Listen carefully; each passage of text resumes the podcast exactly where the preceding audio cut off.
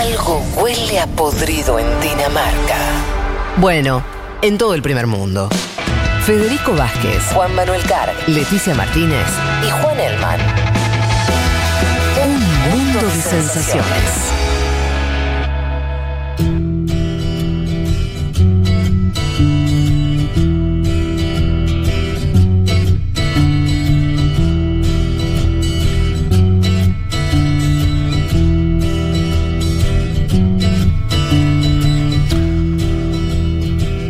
Bueno, muy bien, faltan 10 minutos nada más para las 15 de la tarde. Pero bueno, no vamos a pasar unos minutitos. Un poquito. Un poquito nos vamos a pasar. Una cosita. Una cosita. Prometo no mucho, pero un poquito. Porque nos queda eh, hablar sobre Lázaro Cárdenas, presidente mexicano. Leti, nos preparaste un perfil de, de él. Eh, decía, ten- no, no sé, yo creo que por lo menos en Argentina no es una figura muy conocida, No. en México obviamente sí, pero este, pero bueno, con mucho, muchos paralelismos se hacía, vos me dirás, si con, con acierto o no, con, con la figura de Perón en Argentina, ¿no? Sí. Parte con, con Vargas en, en- en Brasil también, Sí. ¿no? Esos nacionalismos de mediados del siglo XX. Como sea, figura central de la política mexicana. ¿Por dónde va a empezar este perfil? Arrancamos por el comienzo, como siempre, eh, su origen, dónde nació. Lázaro Cárdenas del Río nació el 21 de mayo de 1895 en la ciudad mexicana de Jiquilpan, en el estado de Michoacán, en el oeste mexicano, hijo de un comerciante con una familia muy numerosa, eran ocho hermanos. Mm. El papá de él muere cuando Lázaro Cárdenas tenía unos 15, 16 años y bueno, en una sociedad mucho más patriarcal que la nuestra, esta figura de que era el, el tercer hijo, pero el primero varón va a tener que hacerse un poco cargo, digamos, de, de su familia o de adquirir ciertas responsabilidades. Entra a trabajar en una imprenta que va a ser como su primer paso a lo que ya después lo va a marcar muy fuerte ideológicamente. Y acá hago un paréntesis que es muy necesario para, para entender un poco en el contexto en el que Cárdenas se, se cría o pasa su adolescencia. Sí. En 1910 arrancó lo que se conoce como la Revolución Mexicana, de donde van a surgir los nombres que sí conocemos mucho más, Emiliano Zapata, Francisco Pancho Sí. Villa, ¿no? que era esta, eh, eh, digamos, quienes estaban en contra de la dictadura de Porfirio Díaz, porfira, porfirania- Del por- porfi- prof- Ay, bueno, ahora- porfiriato, porfiriato, porfiriato. porfiriato. Yo te ayudé a vos, vos llevaste la Sí, anterior bien, eh, del hidroxicloroquina. Hidroxi- del porfiriato Sí. que, eh, que bueno que todo esto va a terminar en, en el veintipico en realidad todo Mm. lo que se conoció como revolución mexicana pero que sí va a tener un antecedente muy importante que va a ser la constitución de 1917 porque en esta constitución es donde se van a plasmar un montón de medidas que después va a tomar en su gobierno o que va a retomar de alguna manera Lázaro Cárdenas Pero ¿no? entonces tenemos a un Cárdenas de 15 años cuando es la Revolución Mexicana. O sea, Es- ahí sí. justo. Momento interesante para ser adolescente en México, que te agarra una revolución linda. Sí, totalmente, totalmente. Con Zapata, Villa, Caballo, entrando a la Ciudad de México. Sí, de hecho, a quienes les interese ese tema, les recomiendo un documental que me quedé viendo anoche. Es medio denso, pero por ahí está interesante. Los últimos zapatistas que es- eh, son, bueno, eh, mexicanos y mexicanas, sobre todo campesinos, campesinas que estaban eh, con Zapata, bueno, contando un montón de anécdotas sobre él. Pero no solo el zapatismo de, de, de Marcos, ¿me estás hablando? de Emiliano Zapata. Bien, o sea, es un De- de la documental sobre la, la Revolución del 10. Sí. O sea, de, de- de, eh, eh, mexicanos y mexicanas que eh, estaban a favor de la revolución y que, bueno, también, digamos, eh, operaban o estaban de ese lado, cómo tenían que combatir, esconderse y demás. ¿Es un documental? Un documental de, no, no, no me acuerdo en qué año fue hecho, pero ya eran personas muy, muy, muy, grandes. mayores. ¿Y cómo pero se llama el documental? Los últimos zapatistas. Los últimos zapatistas. no, tampoco la vi. Bueno, es interesante escucharlos de, de boca de ellos, digamos, como contaban anécdotas sobre Ajá. Emiliano Zapata. Bueno, esto como contexto para entender un poco, sobre todo la adolescencia de Lázaro Cárdenas. Como les decía, eh, él va a entrar a trabajar en una imprenta donde eh, va a terminar por una, una cuestión casi anecdótica, que ahora lo vamos a escuchar a quien entrevisté hoy para esta columna, que de esta forma casi anecdótica es que se termina eh, posicionando a favor de la revolución mexicana. Mm. Para eso escuchamos a Sebastián Rivera Mil, Mir, que él es profesor investigador en el Colegio Mexiquense y profesor de Historia de América Latina en la Universidad Nacional Autónoma de México. Es chileno, me di cuenta cuando me mandó los audios, pero vive hace muchos años Bien. en México y nos contaba un poco acerca de estos primeros pasos de Cárdenas en esta imprenta y en la Revolución Mexicana. Lo escuchamos. Su proceso de politización comienza cuando empieza a trabajar en una imprenta, una imprenta que se llama La Económica. Él se desempeña como tipógrafo y empieza a conocer ahí la actividad de estos trabajadores y empieza a conocer también todo el movimiento que hay en torno al impreso y la revolución. Y nada mejor que se le ocurre publicar un manifiesto, un manifiesto revolucionario, y entonces las fuerzas eh, huertistas de la dictadura de Huerta deciden perseguirlo y él no tiene otro remedio más que lanzarse a la revolución. Una vez ya en el proceso, eh, una de las características que tiene es que crece en términos de grados muy rápido. Eh, ya en 1920 es general brigadier y está gobernando de manera interina Michoacán. De hecho, su, su líder, al líder al que, está siguiendo Lázaro Cárdenas, que es Plutarco Elías Calles, lo llama el chamaco, que es el, el joven, el niño. Bueno, Un él- precoz. un precoz que por esta cuestión en la imprenta, este manifiesto, lo empiezan a perseguir y se termina posicionando un Cárdenas que, eh, de acuerdo a todo lo que leía y veía, no tenía una postura muy fija, había dejado la escuela, no era que estaba, digamos, No. con una postura, una posición muy firme. Encontró el rumbo. Encontró el Se rumbo enfocó. en esta imprenta cuando lo empiezan a Sí. perseguir, se, eh, se termina de definir, digamos, a favor de la Revolución Mexicana y va a tener ahí, como lo contaba Sebastián, va a entrar a estas fuerzas revolucionarias y va a empezar a ascender muy rápidamente. Ajá. A tal punto que a los 25 años ya adquiere el grado militar de general. ¿Qué va a pasar? Él se va a topar con Plutarco Elías Calles, que va a ser, se va a convertir en presidente de México en la década del 20, entre el 24 y el 28, y se va a convertir como una especie de su padre político. Y esto va a ser muy importante porque para entender parte de su ascenso, si se quiere, en la política por parte de Cárdenas. Eh, esto lo vamos a pasar un poco rápido para ir al gobierno, pero básicamente en la década del 20 él empieza desde general, empieza a ser- pasa a ser ministro del Interior, ministro Sí. de Guerra, empieza a ocupar distintos Ajá. cargos a nivel nacional.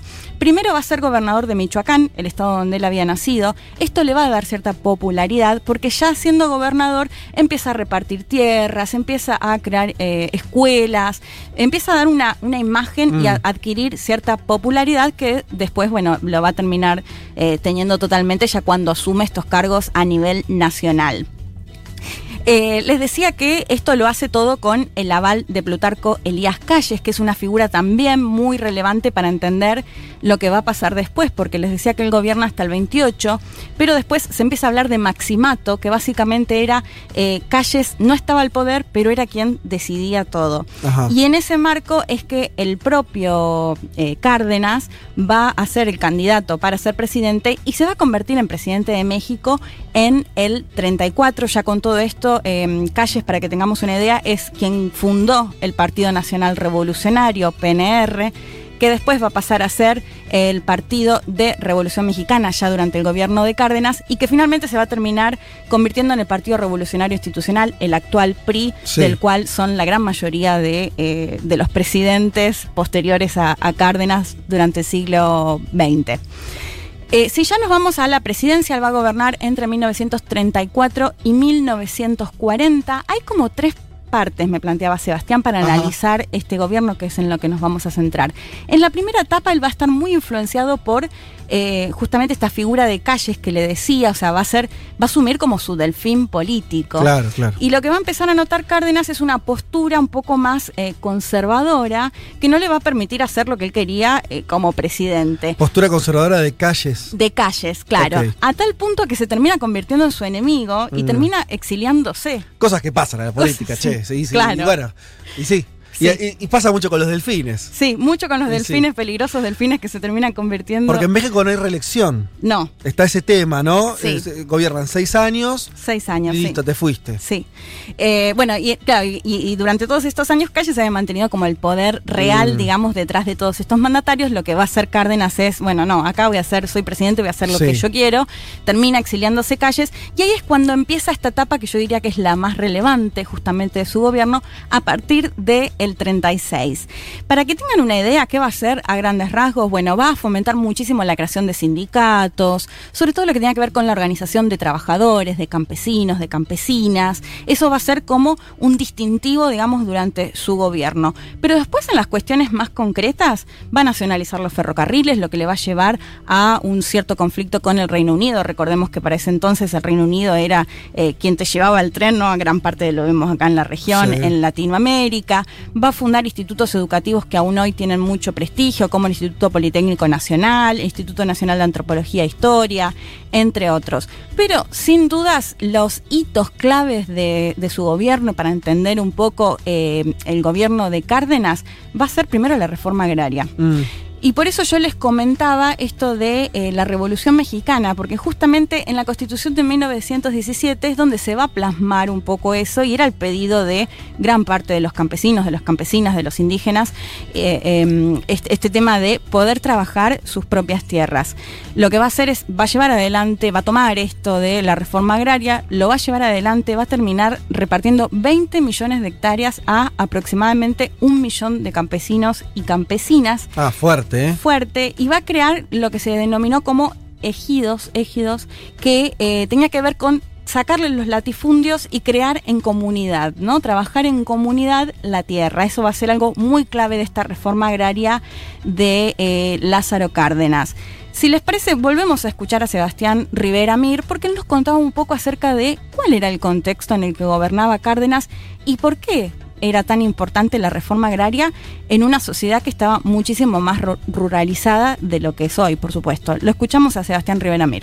A principios de la década del 30, el 70% de la población económicamente activa vivía en el campo, por lo tanto, desarrollar esta reforma agraria impactaba de manera amplia en la sociedad mexicana. Además, Cárdenas hace algo muy importante, que es comprender la reforma agraria como algo que va más, va más allá de la tierra entonces también se preocupa por desarrollar obras de, irrigación. También, por ejemplo, se preocupa de crear unas estructuras que permitan tener acceso a financiamiento. Entonces se crea el Banco Nacional de Crédito Ejidal. Y también se preocupa Cárdenas por la educación rural. Entonces hay un impulso muy fuerte a la educación rural. Se crean eh, muchos espacios para que los campesinos puedan formarse y puedan desarrollar y desplegar todo su, su conocimiento. Para 1940, los ejidos ocupan la mitad de la tierra cultivable del país y más de la mitad de la producción que se produce en México era hecha precisamente por el ejido. De esa forma podemos contemplar este profundo impacto que va a tener esta reforma agraria. Bueno, ahí lo escuchábamos, ¿no? El, eh, para la década del 30, 70% de la población económicamente activa vivía en el campo y esto de los ejidos que les contaba, ¿no? La mitad de la producción se termina haciendo en estas tierras comunitarias que se habían creado a través de la reforma agraria que llevó adelante Cárdenas para, bueno, para entender en gran parte su popularidad también por los campesinos, por los indígenas. Pero después el otro gran hito, y yo diría que este sí es el hito del gobierno de Cárdenas, tuvo que ver con la nacionalización del petróleo. Mm. Lo que pasaba en la década del 30, les decía que eh, él fomentó mucho los sindicatos, muchísimo la organización obrera, y lo que se va a empezar a dar es que empiezan a acusar a las petroleras, sobre todo estadounidenses y británicas, que operaban en territorio mexicano, que no cumplen con eh, los impuestos que tienen que pagar el gobierno de México, que, bueno, no cumplen una serie de cuestiones que de hecho lo dictamina la justicia, la Corte Suprema, y que eh, las eh, rechazan estas empresas. Esto se va a dar a lo largo de, los 30, digamos, a lo largo de los años de gobierno de Cárdenas, y a la par muchas, muchos paros, huelgas por parte justamente de los trabajadores. ¿Qué va a pasar? El 22 de marzo de 1938 a las 10 de la noche habla Cárdenas por la Radio Nacional y anuncia que eh, va, a ser, va, a, va, a pasar en la Constitución para expropiar a, estos, eh, estas empresas de petróleo. Y si les parece, lo escuchamos a él mismo, como anunciaba justamente, porque me pareció interesante que da el por qué llevan adelante esta expropiación. Lo escuchamos. Se ha dicho hasta el cansancio que la industria petrolera ha traído al país cuantiosos capitales para su fomento y desarrollo. Esta afirmación es exagerada. Las compañías petroleras han gozado durante muchos años, los más de su existencia, de grandes privilegios para su desarrollo y expansión, de franquicias aduanales, de exenciones fiscales y de prerrogativas innumerables, y cuyos factores de privilegio, unidos a la prodigiosa potencialidad de los mantos petrolíferos que la nación les concesionó, muchas veces contra su voluntad y contra el derecho público, significan casi la totalidad del verdadero capital de que se habla. Riqueza potencial de la nación, trabajo nativo pagado con exiguos salarios, exención de impuestos, privilegios económicos y tolerancia gubernamental son los factores del auge de la industria del petróleo en México. Lo describe a la perfección, ¿no? Riqueza potencial de la nación, exiguos salarios con trabajo nativo, bueno, con estos salarios exiguos, eh, excepción de impuestos y que y lo plantea como muchas veces estos beneficios en contra de lo que quería el gobierno mexicano y sin embargo las empresas eh, petrolíferas lo llevaban adelante igual. Esos eran algunos de los argumentos que daba Cárdenas para justamente eh, nacionalizar finalmente el petróleo en México. Va a ser muy interesante ahí porque si bien van a expropiar lo que tiene que ver con maquinaria, instalaciones, refinerías, embarcaciones, entre otras herramientas, si se quiere, sí le van a tener que, van a tener que indemnizar a estas empresas. Eh, y se termina, se hace una, como una especie de colecta a nivel nacional, donde veían algunos videos, gente que no tenía un peso, lle- llegaba a donar lo que tenía, la joya que le había dejado la abuela, todo para justamente Mirá porque vos. estaba a favor de esta causa Sí. de considerar el petróleo nos pertenece, somos nosotros los que tenemos que explotarlo, ¿no? Ah, recordemos que, que en esos años eh, la- lo que era el poder de las empresas petroleras norteamericanas. Sí, O sea- es que no respetaban lo que les exigía, o sea, hacían los vericuetos, no me puedo poner a explicarlo porque Sí. tampoco lo comprendo en su totalidad, pero cómo hacían para evadir justamente los impuestos que tenían que pagar, que se exigían en el gobierno de México, Mm. bueno, esto de no respetar justamente las horas de trabajo, los salarios, un montón de Sí, cuestiones sí. que, que sí, las te- tenían como su ley dentro de, de- de- de sus propios, este, eh, de las propias empresas. Exacto. Che, hay, hay una peli, vos que siempre recomendás pelis, esto, esto me lo acuerdo de, de hace un tiempo. Es una peli de la década del 60 en blanco y negro, pero es muy buena, se llama La Rosa Blanca. Es una peli mexicana Ay, no la sobre. Eh, este, sobre que, que tiene la cuestión del petróleo, la, la apropiación de- del petróleo de, de Cárdenas como, como el eje, y es un clásico del, del cine mexicano. Si tienen ganas, este. es Sí, linda. buenísimo. Eh, y después otro, otra cuestión que, con esto ya termino con lo que tiene que ver con el gobierno eh, puntualmente de Cárdenas, va a tener que ver con eh, cómo reciben a exiliados, sobre todo en el Mm. gobierno de Cárdenas. Eh, Cárdenas no lo había dicho, pero con una postura muy en lo internacional, muy a favor de la República en España. Ah, ese mismo contexto, claro. Ese mismo contexto, de hecho justo, o sea, justo en los mismos años de- del gobierno de Cárdenas, que Sí. después del 39, la dictadura de Franco, lo, va a recibir a miles de españoles y españolas exiliados. Claro.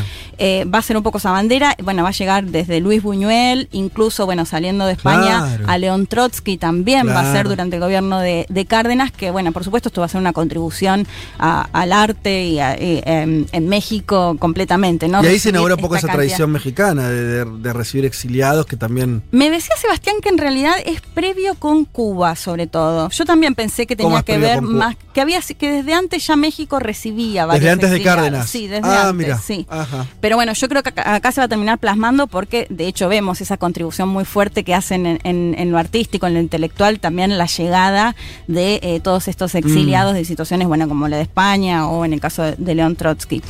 Eh, bueno, eso me, me parecía relevante porque es... Trotsky, eh, Trotsky no tenía lugar a donde ir aparte Leti. O sea, esto de verdad que no tenía visa a nivel mundial como para acceder Y a no, un claro. lugar. Y fue el único presidente Sí. que dijo, este tipo no tiene dónde caerse muerto.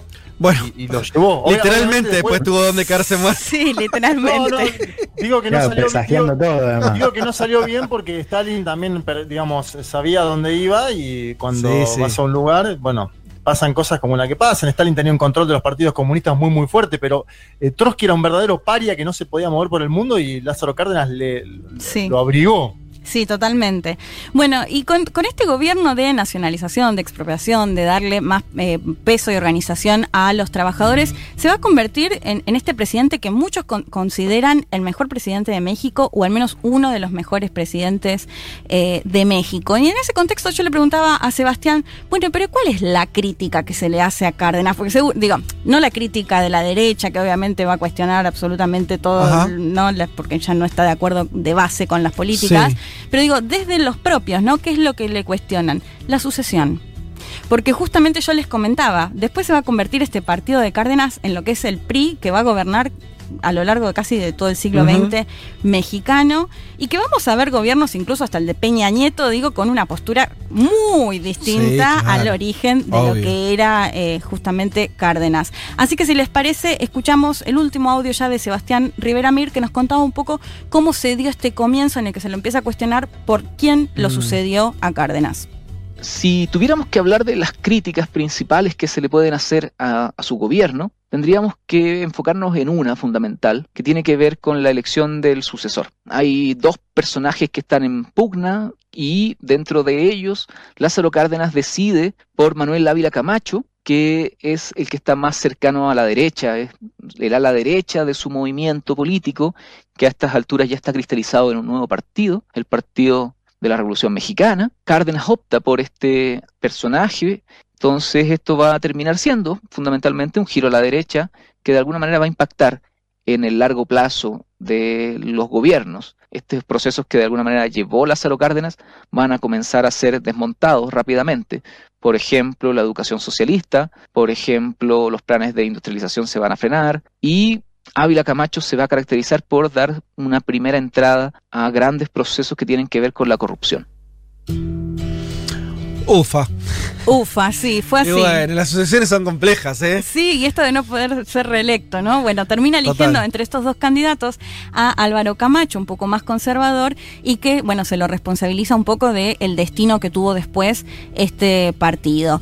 En lo internacional no, no mencioné mucho más que eh, lo de la República en España, pero después va a visitar Cuba, va a tener un buen vínculo con Fidel Castro, pero esto ya Cárdenas. una vez que Cárdenas... Un Cárdenas ya jubilado de la política. Expresidente, claro, sí. expresidente porque él va a gobernar hasta los 40. Pero bueno, vos eh, planteabas el, el caso de Perón y sí, la verdad es que hay muchísimas similitudes y de hecho, bueno, va a ser previo eh, a Perón, digo, así que es muy lógico, común que se lo termine eh, comparando. Bueno, ¿qué va a pasar eh, con Cárdenas? Va a, a morir en 1970, el 19 de octubre de 1970, a causa de un cáncer. Bueno, ya muy retirado, ya habían pasado muchos años desde su presidencia, pero por supuesto con un montón de legado. De hecho, bueno, en, en México hay muchísimos monumentos o ciudades o lugares con el nombre de Lázaro Cárdenas, pero que bueno, que quizás se perdió un poco en este origen del partido, que era un partido mucho más a la izquierda, progresista, con nacionalización, Sí. de lo que terminó siendo este partido. Y por eso, eh, bueno, Sebastián me decía, es un personaje que se necesita ser muchísimo más estudiado, incluso a nivel regional, ¿no? A nivel latinoamericano. Acá, eh, viste que tenemos los oyentes mexicanos que, que hay muchos que son muy críticos de Manuel López Obrador. Sí, y otros que cuando lo criticamos se Ah, enojan. También, pero más allá de eso, eh, hubo un intento, no sé cuánto después en la, la realidad, pero discursivo de López Obrador de, de- de- de traer un poco la figura de sí, Cárdenas y, y no como medio Sí. sucesor. Sí, eh, totalmente. Va sucesor, como eso, como, como tomarlo como, Como referente. Referente, Sí, es, es un referente, sí, totalmente. Sin dudas es un referente eh, Lázaro Cárdenas. Acá están poniendo un dato los oyentes que, perdón, es- quizás es banal, pero me pareció buenísimo que un personaje de Chespirito ¿Eh? se llamaba María Expropiación Petrolina. Pe- Ah. Petronila, está bien, por haber No nacido en el año de la expropiación de, de Cárdenas, la expropiación del petróleo. Me parece un datazo. Genial. Bueno, acá terminamos con Ah, el perfil de, ah, sí. de este presidente Eh, mexicano tan, tan importante y que bueno, que eso, que lo queríamos traer para, para que quienes no lo conocían conozcan un poco más, busquen, lean, miren los documentales. perfecto, Leti. La serie Chespirito también. Tam- Totalmente. Bueno, mira, no nos hemos pasado tanto, apenas son las 3 y 12 de la tarde. Eh, Si yo pudiera escuchar a el operador, a nuestra producción, supongo que habrían apostado que nos íbamos a pasar mucho más, ¿o no? Absolutamente, nos dicen del otro lado. O sea que lo tomo casi como un triunfo. Sí. Esto de los 12 minutos. Ganamos. Igual hay que decir que teníamos unas entrevistas sobre eh, Ecuador que vamos a pasar para el domingo que viene, porque no nos entraba todo. 12 entrevistas, de hecho, 12 era un entrevistas, montón. teníamos un montón. Porque queríamos hablar de lo que pasó en Ecuador con el triunfo de Lazo.